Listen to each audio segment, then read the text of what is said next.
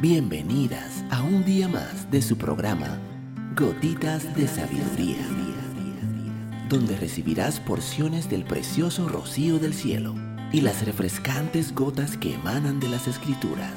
Gotitas de Sabiduría con Evilegna Rodríguez. Saludos, mi nombre es Evilegna Rodríguez. Bienvenida un día más a tu programa Gotitas de Sabiduría el día de hoy estaremos hablando Conviértete en receptora. ¿Te resulta difícil aceptar un regalo? Bueno, para esto, ahora mismo, conviértete en una receptora. Es muy importante aceptar regalos y cosas con alegría.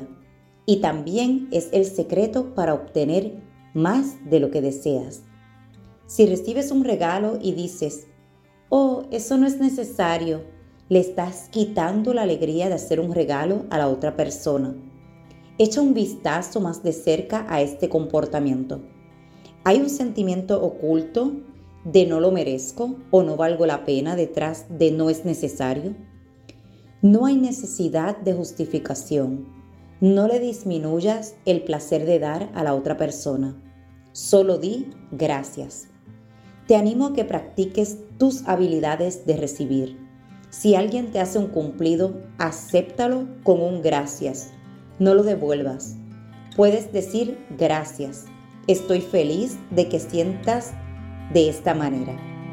Y deja que la otra persona disfrute la experiencia.